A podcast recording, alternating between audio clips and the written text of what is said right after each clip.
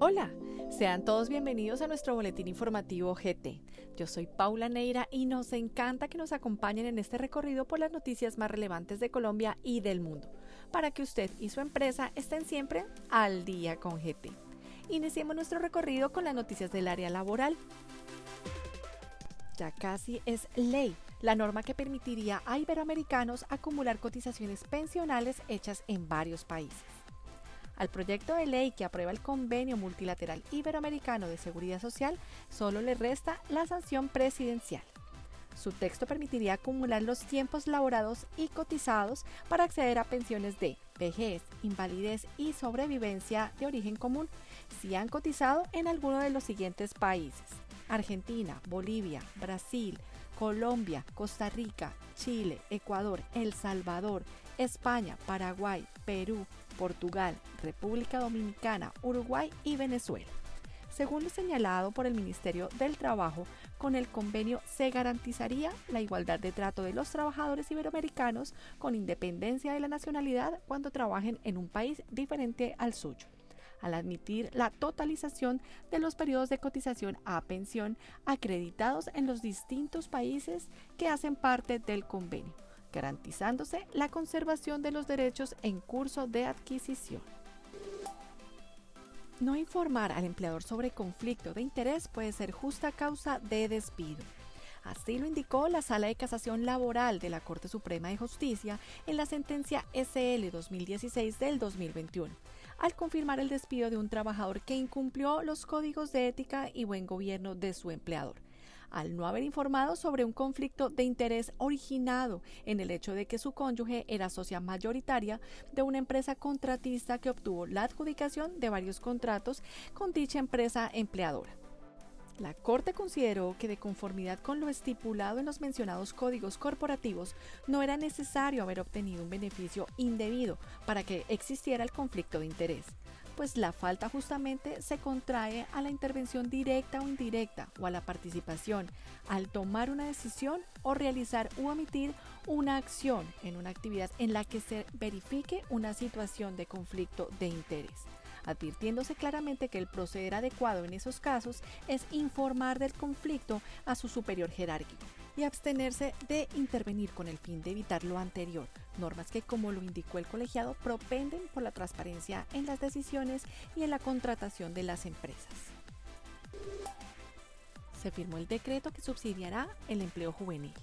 El pasado 24 de junio de 2021 se expidió el decreto 688 de 2021 mediante el cual el gobierno nacional subsidiará con el 25% de un salario mínimo legal mensual vigente y hasta por 12 meses la creación de nuevos empleos para los jóvenes entre los 18 y los 28 años. El beneficio aplica a los empleadores que realicen contrataciones en 2021 desde la nómina de julio, que certifiquen la vinculación de los jóvenes y que realicen el pago oportuno de la pila.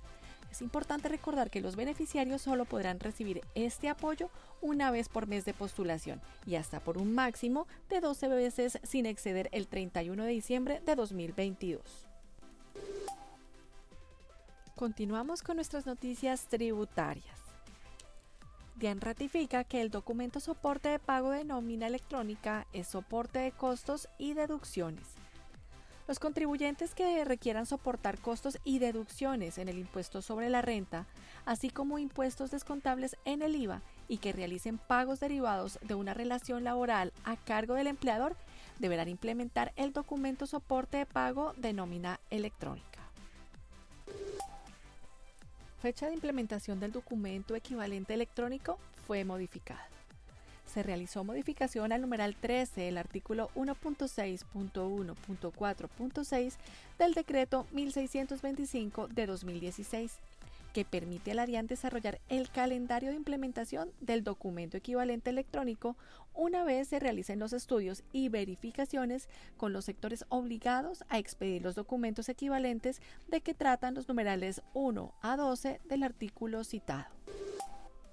DIAN reitera los requisitos aplicables para la exención del IVA en servicios de operación logística prestada por hoteles. La exención consagrada en el artículo 45 de la Ley 2068 de 2020 se encuentra supeditada al cumplimiento de los elementos establecidos en el artículo en mención entre los que se encuentran los siguientes. 1. La operación económica deberá coincidir con la prestación de servicios de hotelería. 2. La transitoriedad del beneficio aplica desde la entrada en vigencia de la ley hasta el 31 de diciembre de 2021, entre otros aspectos. Diana explica la expresión y similares para efecto del impuesto al consumo. Para efectos de la aplicación de la reducción de tarifa al 0%, se precisa que la expresión del artículo 512-12 del Estatuto Tributario el servicio de restaurante y el de bares y similares hace referencia a establecimientos similares a bares y no a restaurantes. De acuerdo con lo anterior, esta definición se debe tener en cuenta en el momento de la aplicación a la reducción de tarifa al 0%, establecido en el artículo 47 de la Ley 2068 de 2020. Hasta aquí nuestro boletín informativo.